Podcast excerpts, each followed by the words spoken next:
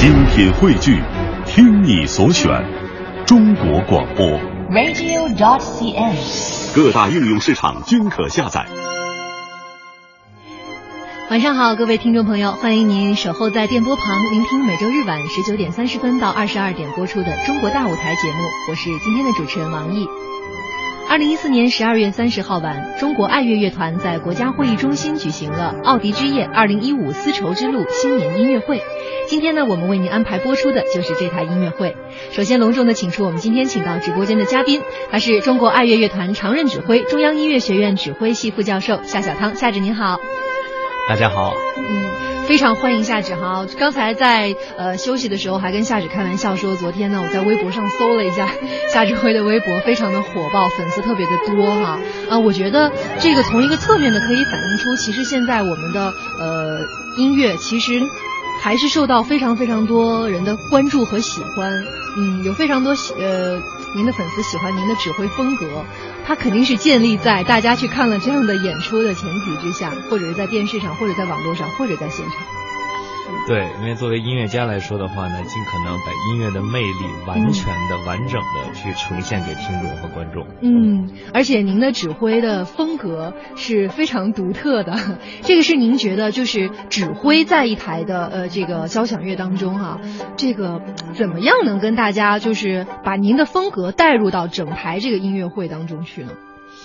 啊，可能我个人来说的话呢，我比较喜欢完全的投入到音乐当中，嗯、也就是尽可能的让自己融化在音乐里。当然呢，中国爱乐乐团呢是非常优秀的交响乐团，嗯、所以在跟中国爱乐乐团合作的时候呢，我很容易进入到这样的一种状态当中。嗯，我特别喜欢听您刚才说的一个词，就是融化在音乐当中哈，确实非常非常的形象。嗯、呃，其实这台音乐会有非常非常多的亮点哈，首先是说呃被国外媒体誉为世界十大最具影响力交响乐团的中国爱乐乐团担任了这个演奏哈，而且著名指挥家中国爱乐乐团艺术总监于龙先生担任指挥，本身这就是一大看点。然后呢，还有说这台音乐会的主题丝绸之路，在乐曲的选择上是非常的具有特色，而且呢，其中一些呃音乐的选择呀，包括器乐的选择也都是非常有看点的。同时呢，这个音乐会还有几位小演员，待会儿我们也会详细的跟大家介绍一下这些小演员呃幕后的一些故事。同时呢，呃，压轴的有那个郎朗。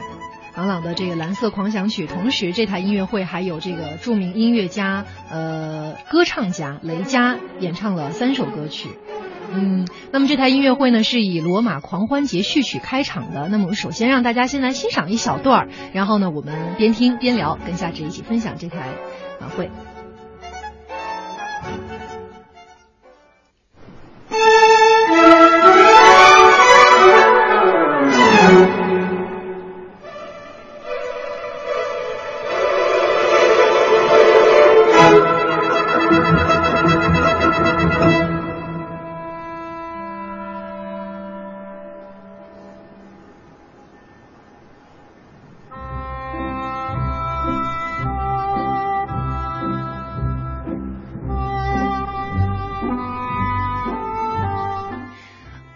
夏芷，咱们先聊一聊这台音乐会的主题吧，就是以丝绸之路作为主题，应该是我们中国爱乐乐团的在历史上的这十几年的这个呃新年音乐会当中是唯一一次吧。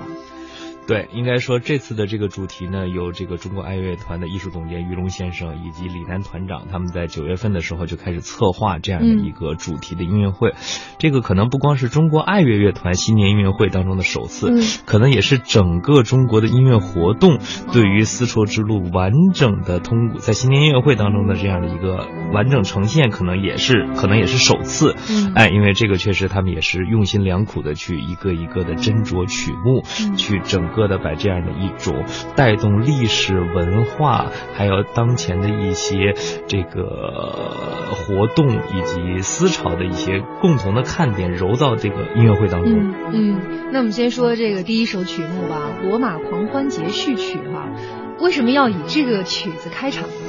啊，因为这个丝绸之路呢，其实这个我们的起点是在中国，中国的长安西安，但是终点的话呢，实际上是到了这个意大利当时的罗马帝国的这个首都罗马。因为当时在汉朝的时候，我们是汉朝的这个张赛啊、班固啊，这个这个这这张骞，哎，他们是从从东边往西边走，嗯，哎，然后这个罗马帝国呢是从西边往东边来来扩张，哎，所以呢正好呢通过了这样的一种亚洲、非洲、欧洲的这样的一种商贸和文化交流，形成了丝绸之路。所以我们开场就用了不料字的这个罗马狂欢节来作为开场曲。嗯，我们再来收听一小段。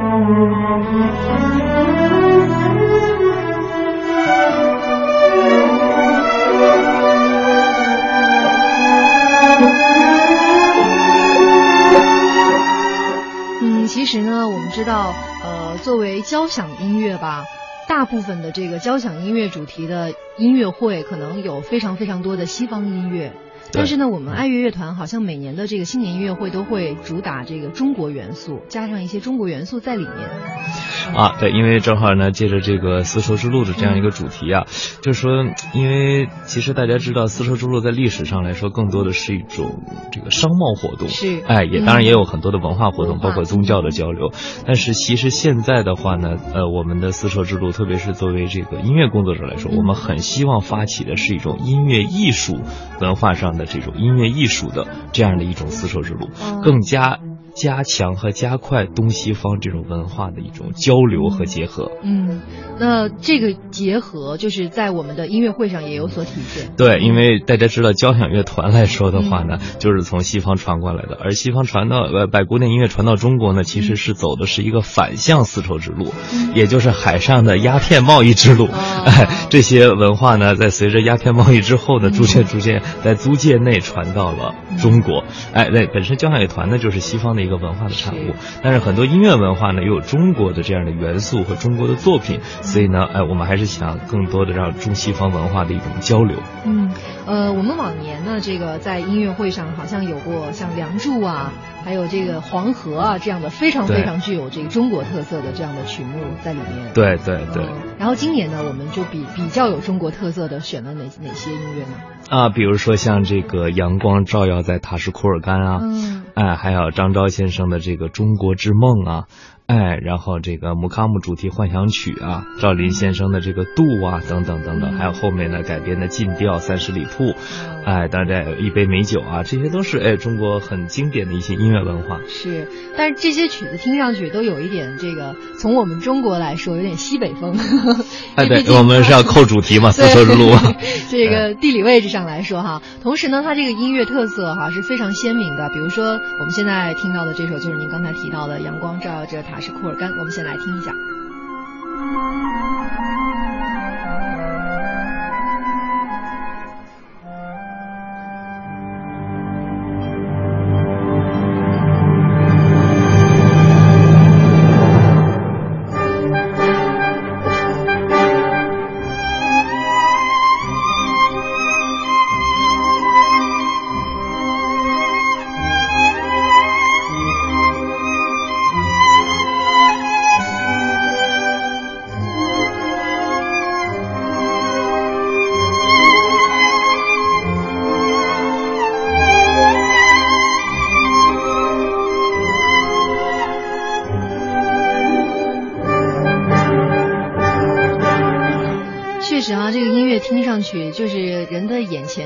现，就比如说像这种西北的荒漠，然后驼队，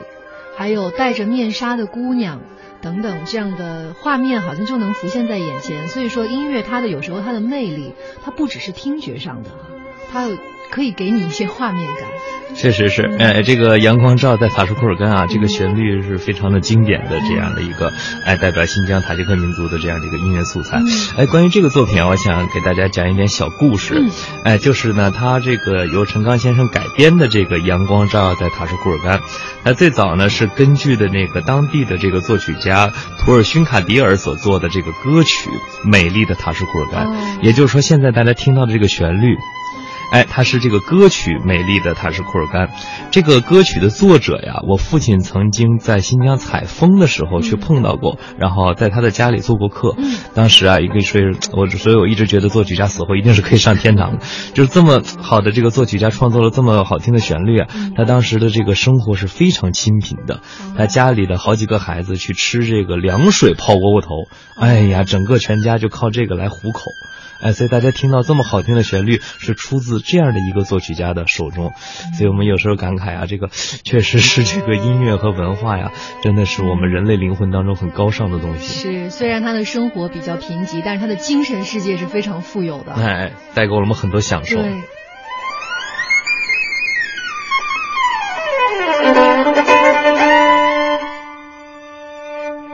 那么这首曲子放在第二首，是也是跟刚才。咱们讲的这个地理的位置有关系，还是我们这个乐团有什么独特的设计呢？啊，应该说还是扣着这个丝绸之路的这样的一个奥迪之夜新年音乐会的主题。嗯啊，所以我们从罗马光安节开始，完了之后就是阳光照耀在塔什库尔干，因为这是丝绸之路的必经之路。必经之路，嗯，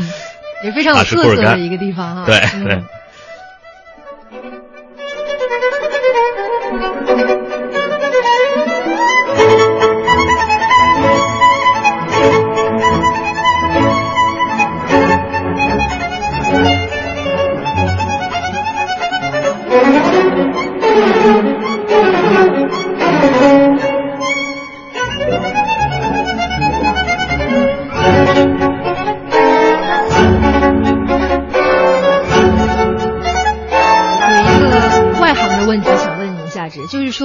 这个其实，这个像您刚才说，有点像我们的嗯偏民族一点的音乐，对，是吧？对。但是从交响乐的这个角度去重新的演绎的话，那么在器乐的选择上，有没有一些大家当时的考量？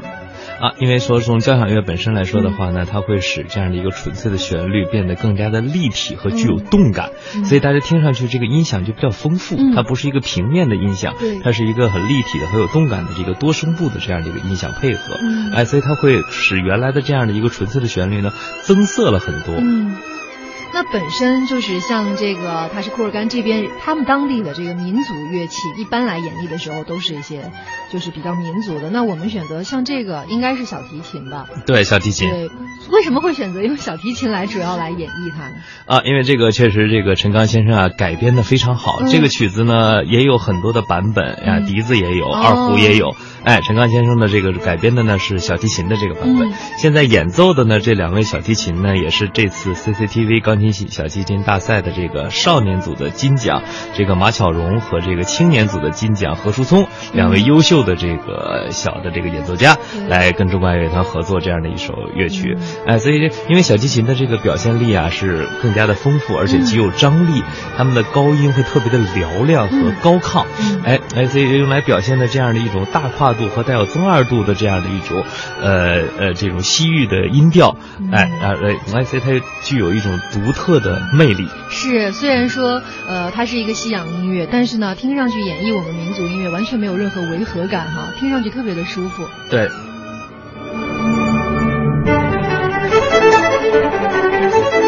那刚才您提到的这几位小的这个演奏家哈，像这个马巧荣，嗯，现在才是初三的学生，对，很优秀，对，非常的优秀，能够担当这次非常重任哈。啊，是。他们在跟爱乐合作的时候，他们两位选手也是非常激动，因为中国爱乐团毕竟是现在国内非常好的优秀的交响乐团，所以他们呢也是全力以赴的去为这个音乐做好准准备。作为一个小乐手来说，哈，这真的是人生难得的经历哈。哎，确实是很重要的机会，也是。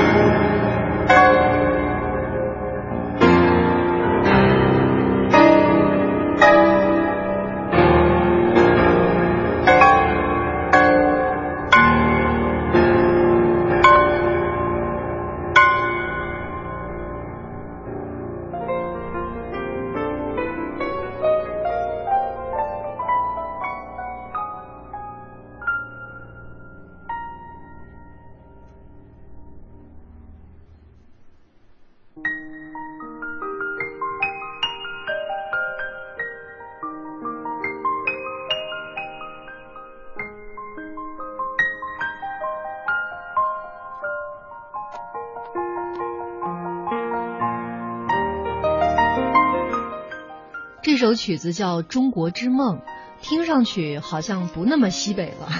对，呃，这个是作曲家呢，这个张昭先生呢，他根据了这个中国的这个古典文化，嗯，哎，像编钟啊、古筝啊这样的一些因素，哎，然后呈现出了这样的一种东西合璧的这种音乐的特质。他想表现的一些梦幻啊和圣洁的这样一种美的意象，其实这也是我们东方人的思维、东方人的审美的这样的一种唯美的这样一种审美。里面还有古筝。啊，是由钢琴来模仿一些类似于古筝的这样的一些这个哎节奏啊什么的音响啊。它其实是钢琴来演绎的。对对，由钢琴有两位这个钢琴家，也是这次 CCTV 大奖赛的这个青年组和少年组的这个冠军，分别是这个白岩峰和运思琪。哦，两位小朋友演绎的哈，好高难度的，因为我觉得用钢琴来演绎古筝的方式，确实是比较新颖。应该难度也挺大的，对。但是呢，这两位选手呢，这两位这个年轻的钢琴家呢，技术非常好，所以对他们来说没有问题。他们整个把这个音乐应该说做的是很淋漓尽致的。嗯，其实啊，就是一直以来，很多人在聊这个音乐方面的天分的时候啊，就觉得这个好像是音乐家，他真的与生俱来的一种乐感，然后对于音乐的感受，呃，这个恐怕就是。是学不来的，就是学一些乐器，比如说学音乐、学乐器的时候，就是你必须要有相关的这种天赋。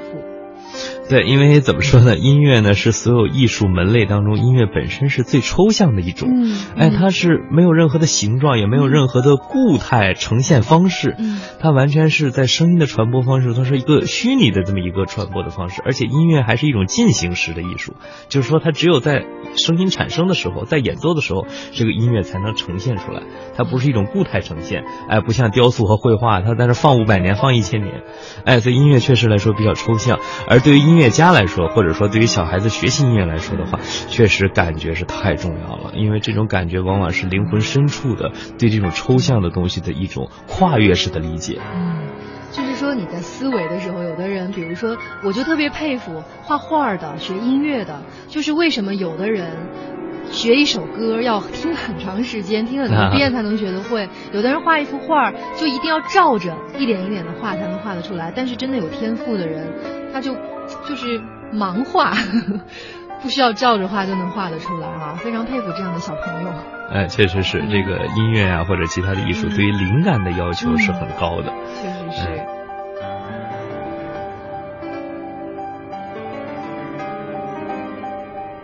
像这种这会儿演奏的这点，我就觉得好像是有点那种古筝，它这种它的那个演奏的方式有点像是拨。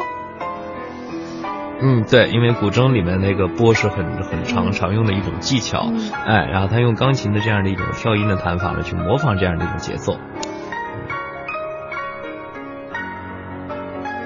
尤其是小朋友来演绎，确实是很厉害，让大家好好再听一下。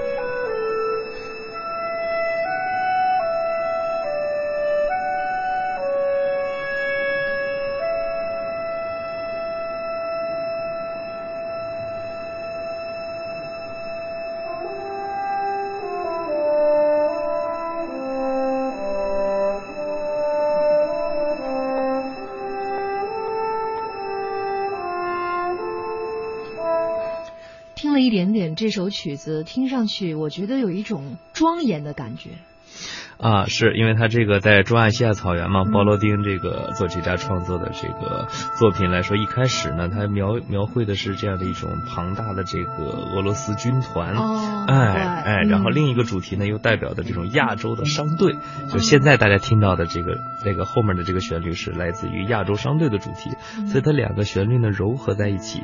啊，我觉得这个作品啊，想给大家多聊两句，就是说，这个大家知道这个俄罗斯这个民族啊。现在网上有很多人把他们称为战斗民族，嗯，哎，因为其实俄罗斯人的血液里的话，应该说是有很多蒙古人的这个这个因素在里面，哎，因为当时蒙古统治了他们将近四百年，所以他们呢也从蒙古族的这个身上呢吸收了很多的这样的一种，哎，这种热血的这样的一种感觉，所以大家看到这样的一个作品在中亚西亚草原上，如果我们在三百年之后，或者说两百年之后。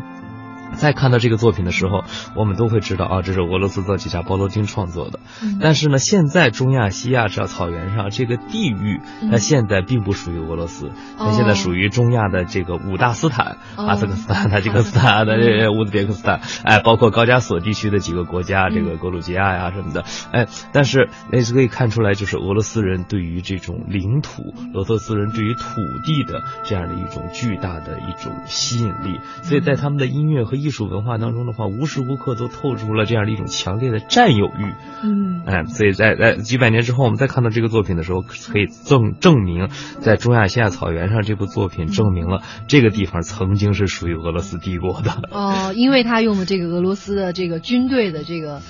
元素融入了这部作品。对对，嗯。的确是，就刚开始听上去就觉得有一种很庄严肃穆的感觉，有点像这个军队。对，而且也也用这种空旷的这样的一种音色的搭配，哎，描绘了在中亚的这种草原上的这种这种哎戈壁上的这种很空旷的这样的一种感觉。所以呢，它就不像罗马狂欢节呀或者阳光照在塔如公主边没有那么多密集的节奏，它整个的音型呢非常的宽广。哎，大家好像真的是在草原上当中看到了一边是军团，一边是商队，两边交错而。过的感觉。啊，两种元素合为一，对，然后在一个作品里面演绎出来了，没错。哎，因为俄罗斯来说的话，它确实是在东西方文化当中的话，它是一个很重要的一个类似于交通枢纽一样，它的国家也是横跨亚欧，哎，它也很喜欢这样的一种地理位置，所以它的国徽都是这个双头鹰，好像是啊，一一一头冲着西方，一头冲着东方，啊，就作为一个纽带的这种感觉，嗯，应该不能说是纽带吧，应该说它好像都想往两边去 扩张一些。证明他们的视野是横贯东西。没错。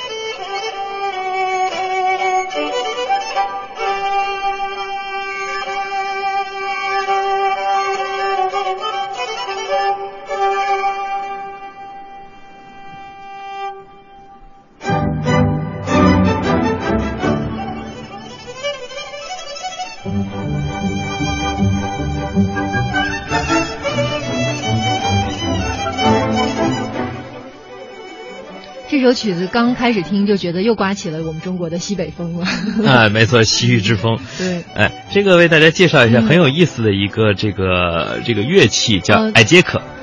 哎，这个矮杰克呢又名哈尔扎克。它其实是最早起源于古代的波斯，后来是在新疆，特别是维吾尔族地区是非常流行的这样的一种乐器，哎，也是现在的这个新疆的维吾尔维吾尔族地区的主要的这个弓弦乐器之一。嗯，啊，当然在乌兹别克、塔吉克民族啊，他们也都拥有这样的一种乐器，哎，所以我们可能大家老百姓理解来说的话，就是这个维维吾尔族地区的二胡吧。哦，就是这种感觉哈。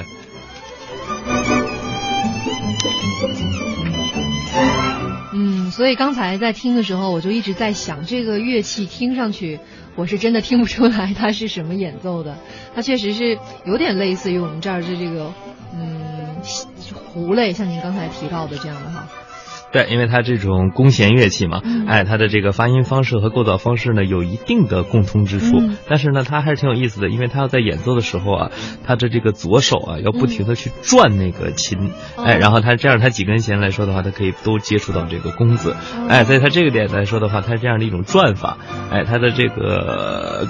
呃，这个体积呢，个头呢，要比这个二胡稍微短一点，有点像我们的金胡的那么大，哎，然后他演奏一些快速的东西啊，是非常的有效果，而且很流畅。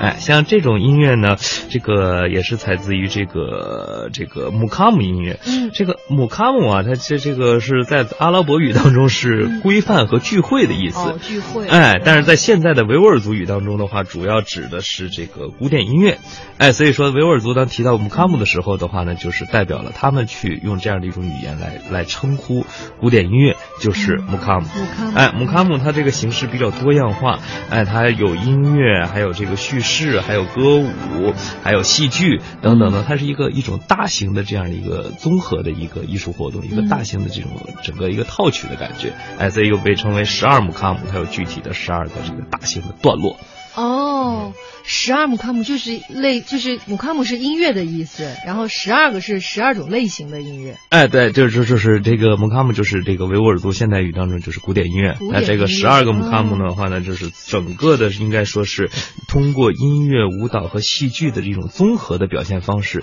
详细的记述了整个在这个当时的这个维吾尔族地区或者说是波斯地区整个的这样的一种老百姓的这种日常生活呀、情感交流啊、这个文化交流啊。整个是像一种叙事诗一样，像历史一样的去记载下来的这样的一种大型的这样的一个套曲，哎，所以被称为十二木卡姆。十二木卡姆。这个十二木卡姆，我今天不是第一次听到这个名词。嗯，第一次听到这个名词是我们学校后面的一家新疆餐厅。啊，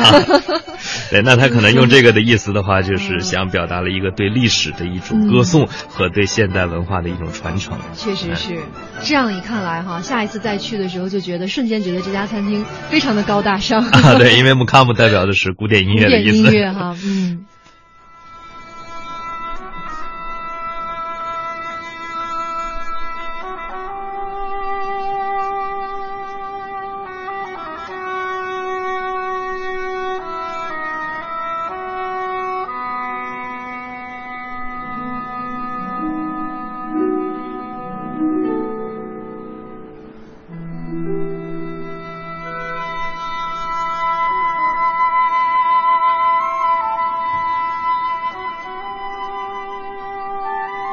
欢迎您锁定频率继续收听中央人民广播电台中国之声《中国大舞台》节目，我是主持人王毅。今天呢，我们为大家安排播出的是，呃，中国爱乐乐团在国家会议中心举行的“奥迪之夜”二零一五丝绸之路新年音乐会。今天我们请到直播间的嘉宾是中国爱乐乐团常任指挥、中央音乐学院指挥系副教授夏小康。夏指导你好，各位观众大家好。呃，刚才我们已经聊到了其中的这个音乐会上的一些。曲目了哈，接下来这首曲子确实是我个人来说特别特别感兴趣的一首。啊首先先跟大家来放一点，让大家一起来欣赏一下。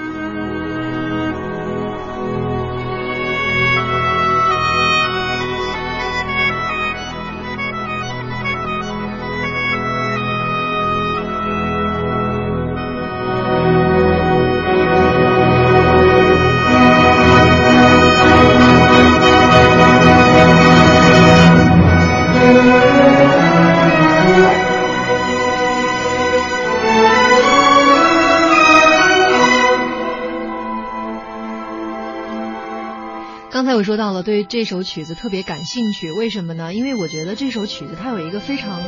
深厚的背景故事，它不像之前的那些音乐，好像是呃地域元素非常的浓啊，然后给你讲述这个民族特色啊，但是这首呢，它好像是在给你讲述一个非常深厚的历史故事。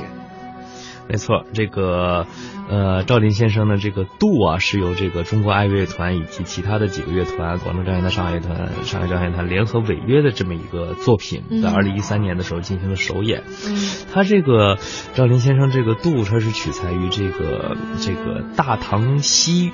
域记》当中的一些片段，嗯，像这个大漠孤烟啊，餐风露宿。哎，长河落日，等等等等，哎，这样的一种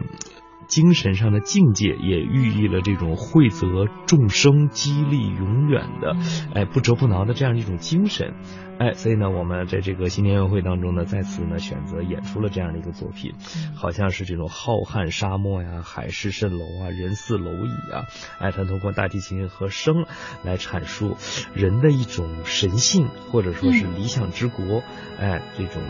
哎，呃，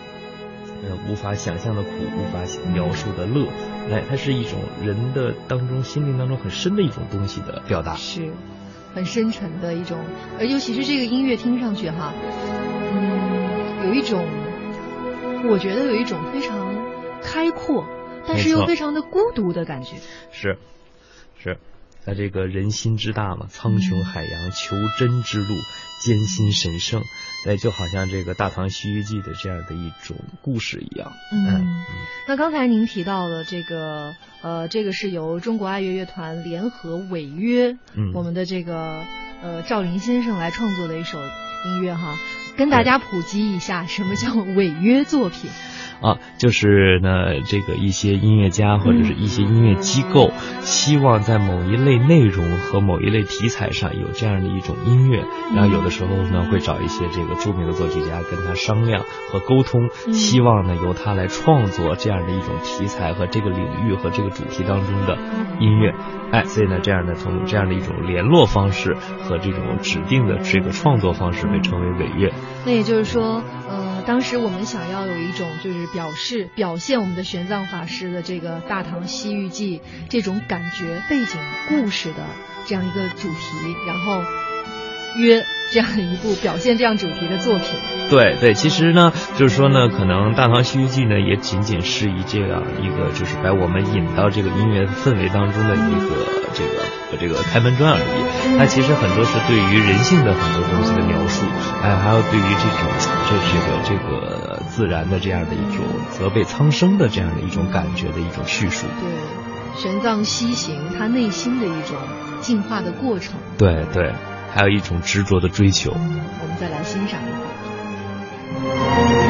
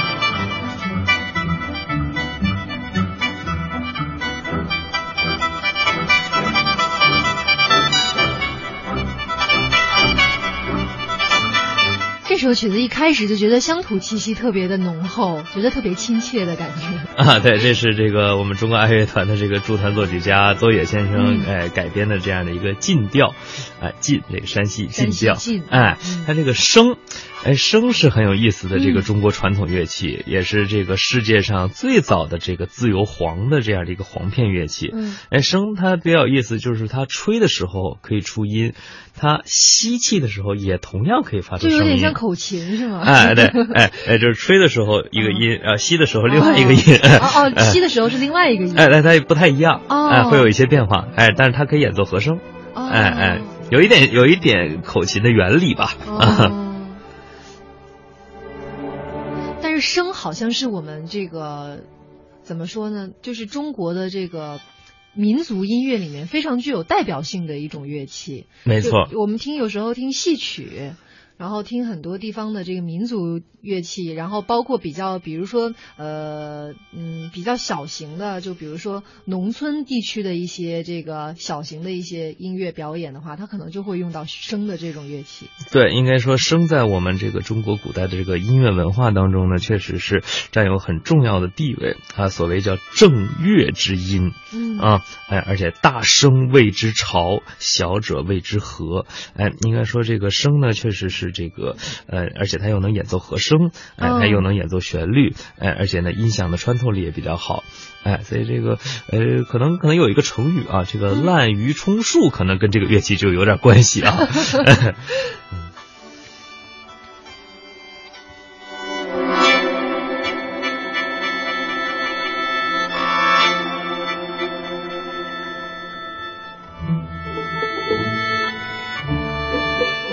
本台这个音乐会的这个声的演奏者，也是一个大家都比较熟悉的一个演员了。啊，吴彤先生很著名的这个音乐人，音乐人非常的著名，曾经还办过乐队哈，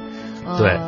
嗯，其实我觉得就是有时候我们大家看一种音乐元素的表现哈，可能我们最初认识梧桐先生的时候，就是看他轮回乐队哈办的呃乐队的主唱，但是其实他的背后是有非常深厚的音乐功底的，所以说这个音乐就是不管什么类型的也都是相通的吗？是，哎，大家现在听到的呢是这个梧桐先生的这个演奏的声，嗯哎，其实其实梧桐先生的这个演唱是非常出色的，嗯哎，当时在于龙总监和李楠团长策划。这个丝绸之路音乐会的时候呢，我们讨论的时候还有一个作品，就是这个赵林奇作曲家的这个创作的一个小作品《燕》，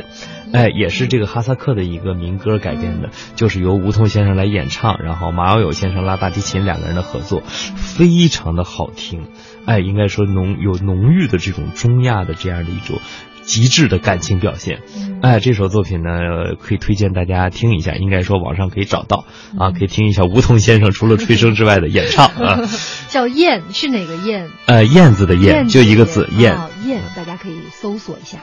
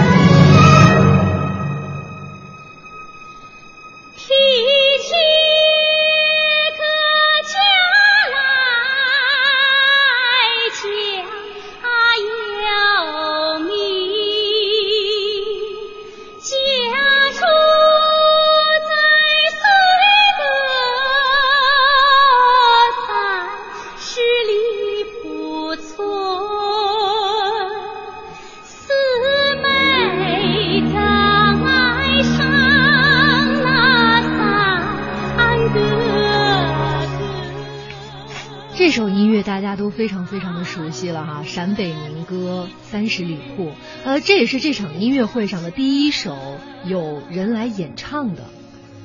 对。曲子。对，因为像这个，在这个我们做这个丝绸之路主题音乐会当中的话呢，肯定这个陕北嘛，是这是我们这是很重要的这个 这个呃这个出发点了。哎，应该说这个中国呀，真的是地大物博，我们每一个省或者说很多地区都有它。这个地区味道的这样的一种民歌的这样的因素，嗯。啊，现在我们现在听到的很好听的《三十里铺》，就是典型的带有陕北民歌的特点，非常的高亢，而且大跨度的这种音型，啊，这个陕北的这个这个陕陕信天游啊也好，或者说是一会儿我们后面还会听到青海的这个花儿，哎等等的，哎包括很多包括湖南的或四川的、云南的、哎广东的、福建的，确实是我们这个中国的这个民间的音乐文化呢，这个是非常丰富的。嗯嗯，刚才您提到了还有这个青海地区的，那么接下来我们听完这首《三十里铺》呢，我们接下来就来听下一首青海。叫一声风雨，你不要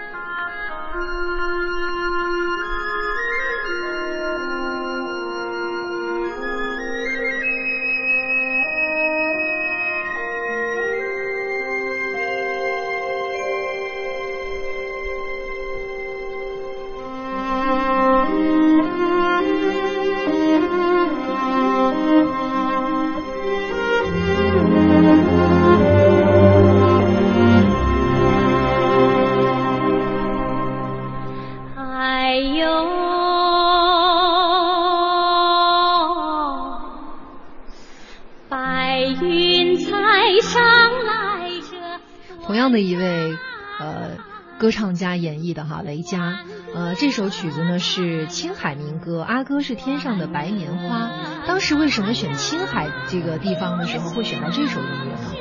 啊，因为大家知道这个丝绸之路呢，从它的这个出发点来说的话，它有好几条线路，嗯，哎，或者我们称为南线也好，北线也好，中线也好，哎，其中青海来说的话呢，是一个很重要的一个这个呃过去的这么一个必经之地啊，青海，哎，所以呢，我们也选了一首一首这样的一个青海的民歌，哎，应该说雷佳老师呢，呃，他这个唱功是非常的这个深厚的，哎，对于表现不同地区的民歌来说的话呢，都很到位，而且他的技巧运用的非常。他好。阿哥是天上的白莲花呀，放成个仙呀，织成个布呀，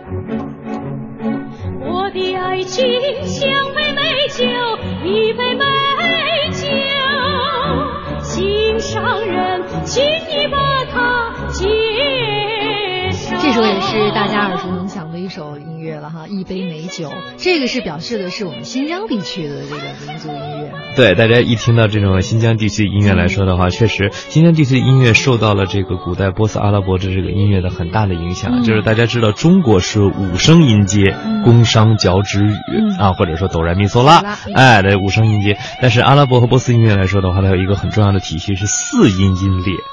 哎，所以哎，四音音列，它是以四个主要的音来为主要的。哎，就像比如说哆来咪嗦。哎哎，这样的哎，它这有一个四音音列，所以大家一听到这样的西域的新疆味道的这样的一种音乐来说的话呢，它的音程关系和我们中国的五声音阶和西方的这个七声音阶哆瑞咪发嗦拉西这种平稳的感觉都不太一样。所以像这种一杯美酒啊，确实是，哎，这种音乐呢带给我们很多的这样的一种开怀的感觉，而且很潇洒啊，哎，又是一杯美酒，又是一杯甜酒，又是一杯香酒，哎，整个的音乐呢，大家可以去享受一下，非常的美好。确实是通过这样的音乐，还有我们这个歌唱家的演绎，能够感觉到了这个我们新疆地区的这个热情。没错，还有手鼓啊这样的一种节奏在里面。这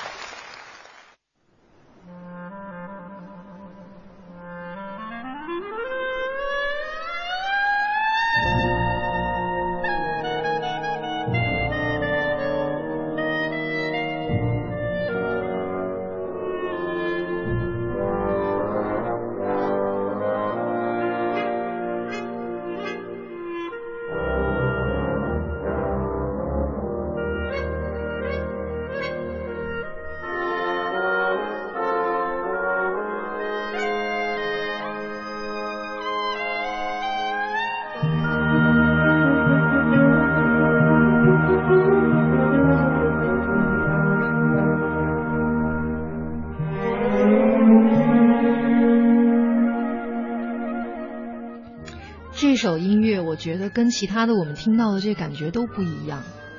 啊，蓝色狂想曲，歌诗文创作的这个，这是确实美国文化的代表。对，哎，其实我们中国爱乐团在选择这样的一首作品作为这个最后结束来说的话，主要是寓意我们这个丝绸之路代表了一种除了陆上丝绸之路之外，还有海上丝绸之路。所以蓝色狂想曲。哦，蓝色是代表大海的意思。对，所以选择了这样的一首曲子。对。这个曲子呢，它作为压轴呢，呃，首先是因为我们有一个非常好的寓意哈，蓝色狂想，然后其次呢，还有这个演奏者是郎朗来进行这个压轴表演的哈。其实，嗯，我觉得郎朗曾经的很多作品，他其实他能表现的非常的中国，对吧？呃，之前的这个黄河啊，他演绎的非常的好。那么这样的一首曲子，您觉得，嗯？在驾驭上，您觉得作为一个演奏呃演奏者来说有什么难度呢？啊，应该说这个蓝色狂想曲来说的话，它有很多这个黑人音乐的元素在里面，也有很多爵士乐。这种因素在里面，哎，因为爵士乐来说的话呢，确实这个是在美国土壤上才有的这样的一种音乐元素，嗯，这个在中国是没有的，哎，中国音乐家来表现这样的一种音乐呢，确实有一定的隔阂在里面，嗯，但是郎朗呢毕竟是国际大师了，哎，所以他整个的这个蓝色狂想曲呢，应该说是非常有味道，哎，他这种很多小的感觉，还有小的爵士味道啊，哎，这这种迅捷的一种即兴的表现，给大家一种很享受的感觉。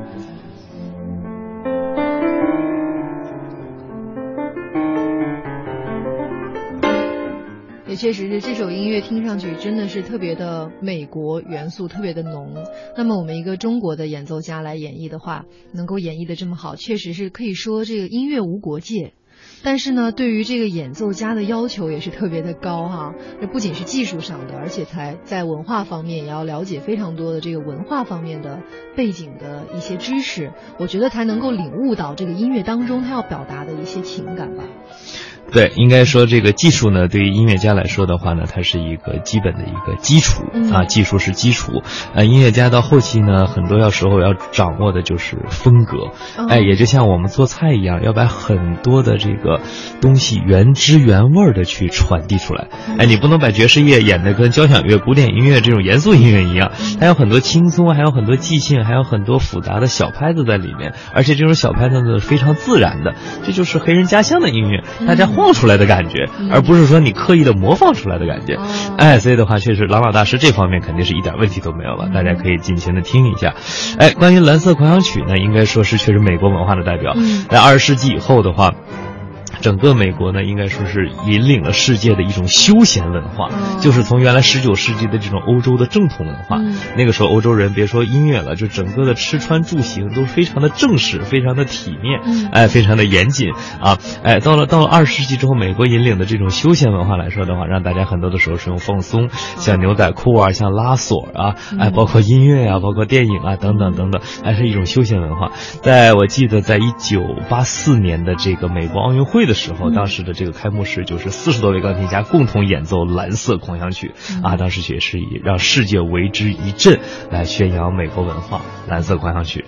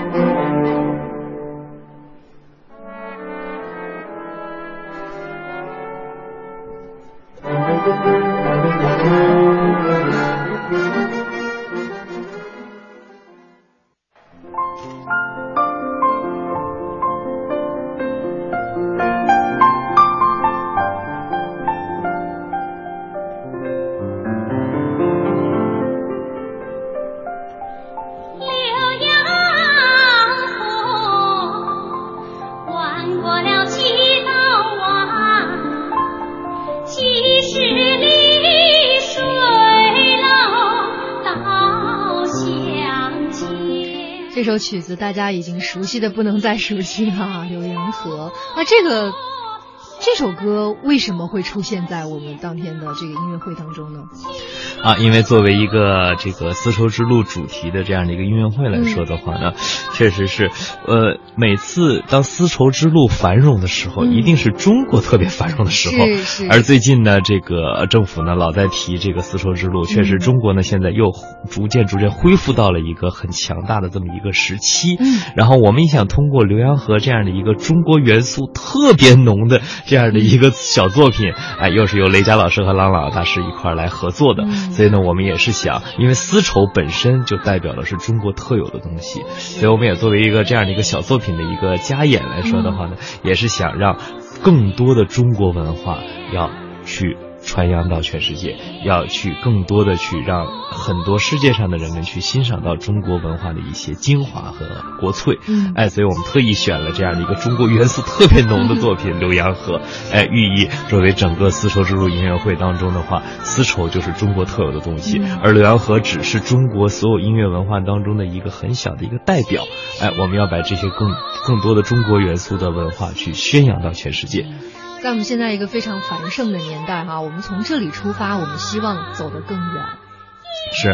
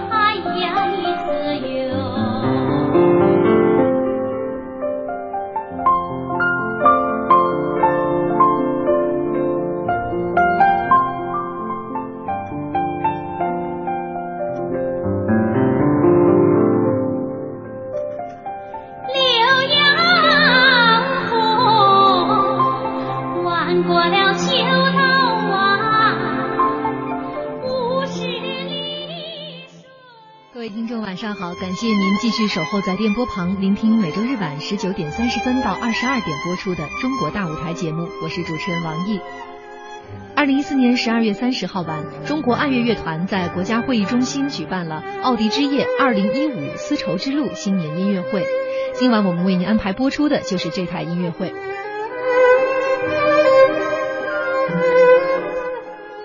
刚才的节目当中呢，我们和中国爱乐乐团常任指挥、中央音乐学院指挥系副教授夏小汤老师与您详细的分析了每首乐曲。那么接下来的时间里呢，我们就来完整的欣赏一下这台音乐会。本场音乐会从经典的名曲《罗马狂欢节》到《阳光照耀在塔什库尔干》。穆卡姆主题幻想曲等洋溢着西域风情的杰作，再到杜、进调等极具东方文化底蕴的作品，一条跨越东西、绵延千里的丝绸之路，宛如一幅美丽的画卷，缓缓地在观众面前展开。接下来的时间，就让我们展开这幅画卷，来一起欣赏一下第一首曲目《罗马狂欢节序曲》。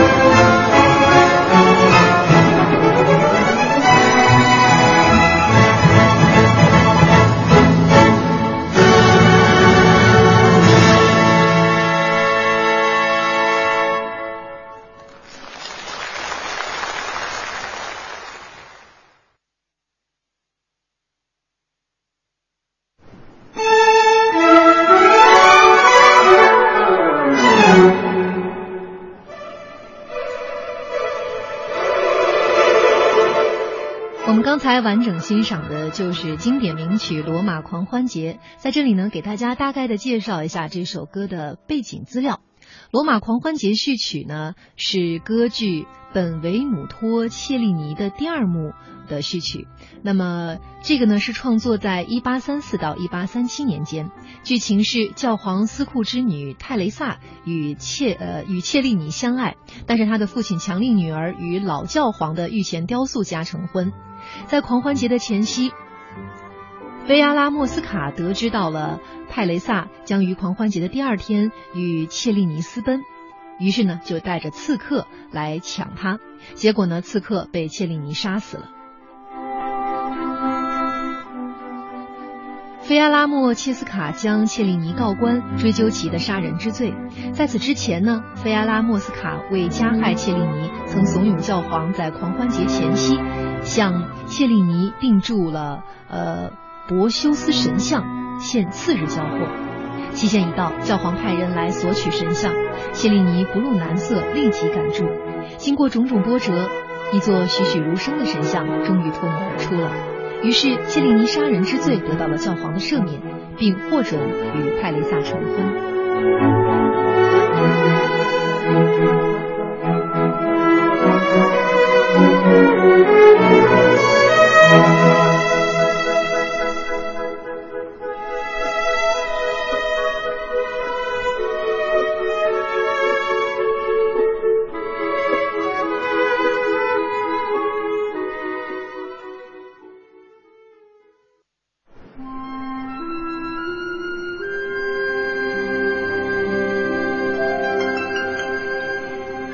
我们收听的这首乐曲是《阳光照耀在塔什库尔干》。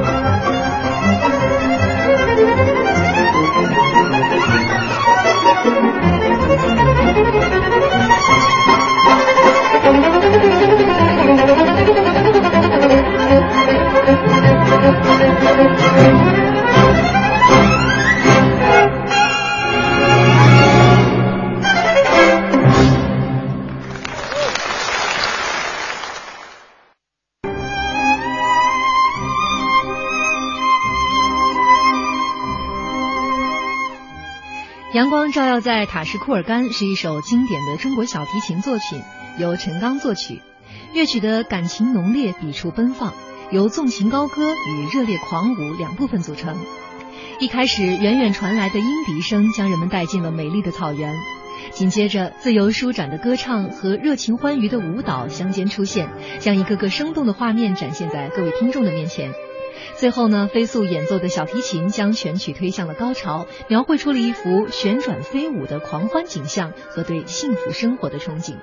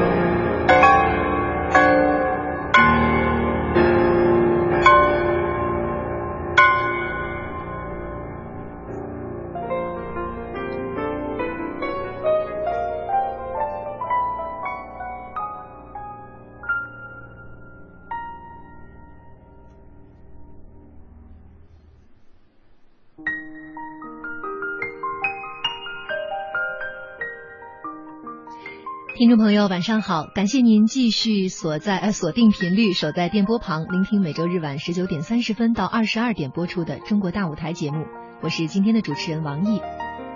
今天我们为您安排播出的是中国爱乐乐团在国家会议中心举行的奥迪之夜二零一五丝绸之路新年音乐会。接下来的时间里呢，我们继续跟大家一起来分享一下这台音乐会上的各首曲目。我们现在听到的这首曲目呢，叫做《中国之梦》。这首作品力求将中国传统与现代技法相结合，吸纳编钟的民族化声响以及古筝的音乐元素。这首作品贯穿了四次穿越时空的编钟声，呈现了东西合璧的特质，并表现出了梦幻、圣洁还有美的音乐意象。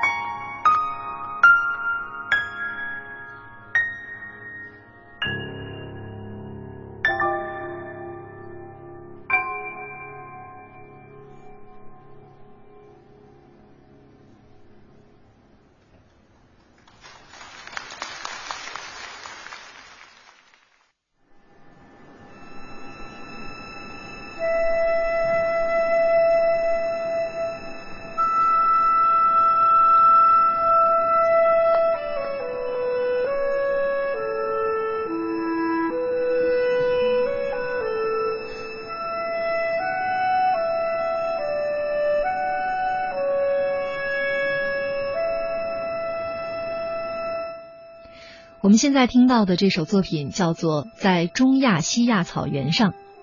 这是俄罗斯作曲家亚历山大·鲍罗丁于1880年创作的一部管弦乐作品。作曲家将将这部作品呢献给了李斯特。当年，里卜斯基科萨科夫指挥乐团在圣彼得堡完成了这首作品的首演。作品描写了在高加索地区的欧亚交界处，一对来自欧洲的商队在俄罗斯军团的护卫下进军的故事。作品开头的主题代表了俄罗斯，之后由英国馆奏出的主题则代表着欧亚商队，最终这两个主题对位的方式合二为一。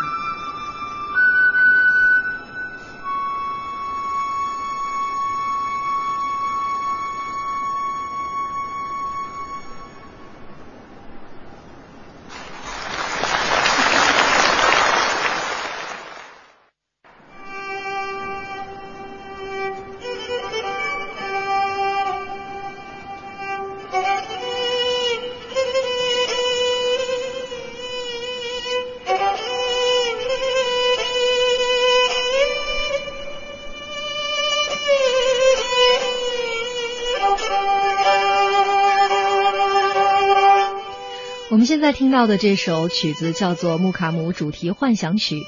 作曲家邹野根据新疆民间音乐改编创作的《穆卡姆主题幻想曲》，不但曲调令人耳目一新，来自新疆的音乐家古丽娜尔伊明作为独奏，使用了一把新疆的民间乐器艾杰克与乐队来配合演绎，让不少观众第一次见到了这件极具民族特色的乐器。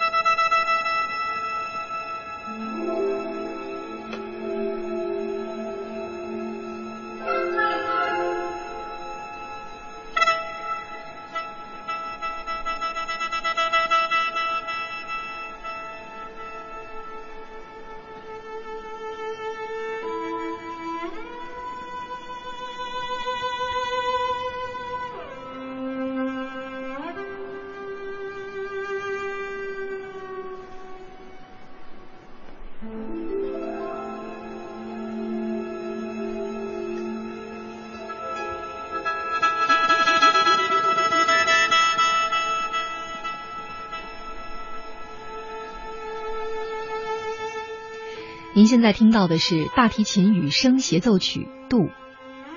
这首作品是由中国爱乐乐团等机构联合向作曲家赵林违约。二零一三年，于龙指挥中国爱乐乐团在音乐季中首次演绎了这部作品。马友友担任大提琴独奏，吴彤担任声独奏。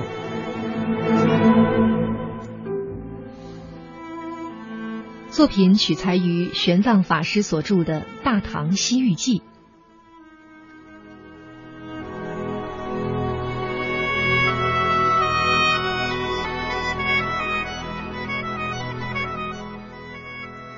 漠孤烟，餐风露宿，不足为心；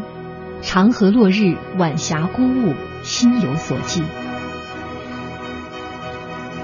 玄奘求真的精神，从大唐的清晨直到今天，甚或将来，亘古不变。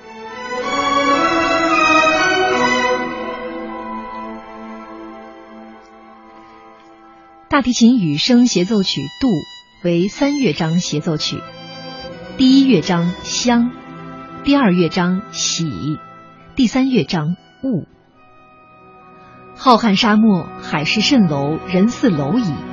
但是大提琴似乎韧性般的坚韧，揭示着人性的精神和追求。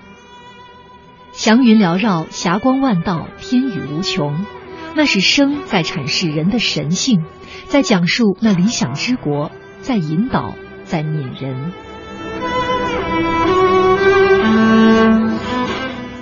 无法想象的苦，无法描述的乐。这里有潜心面壁，这里有冥想顿悟。人心之大，苍穹海洋；求真之路，艰辛神圣。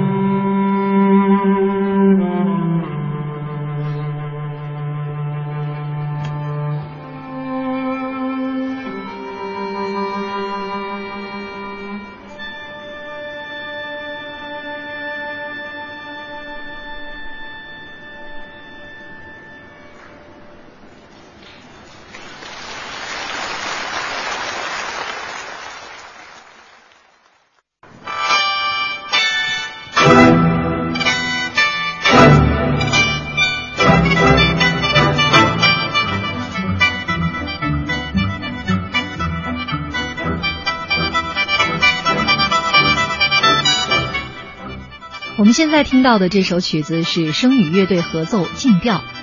静调》是声演奏家严海登于一九六零年创作的一首声独奏曲。乐曲以山西北路梆子和中路梆子的曲牌唱腔为素材，是一首充分体现出了山西民间音乐浓烈乡土气息的乐曲。我们一起来欣赏。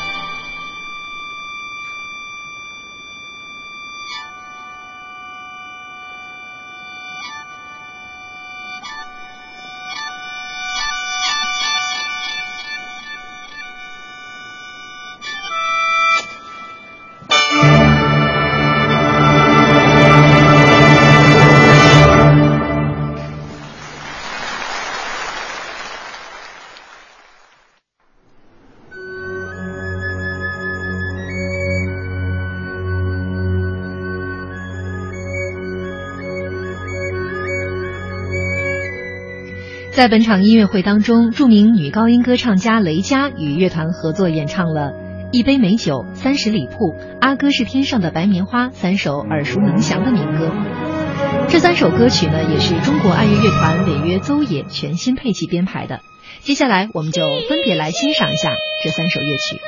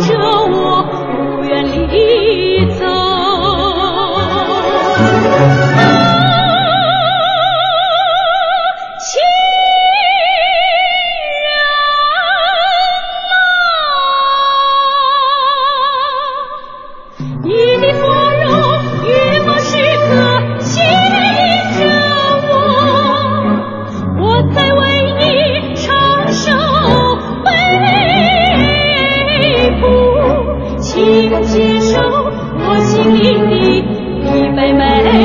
酒一杯美酒一杯甜酒一杯香酒喝了它准会把你醉透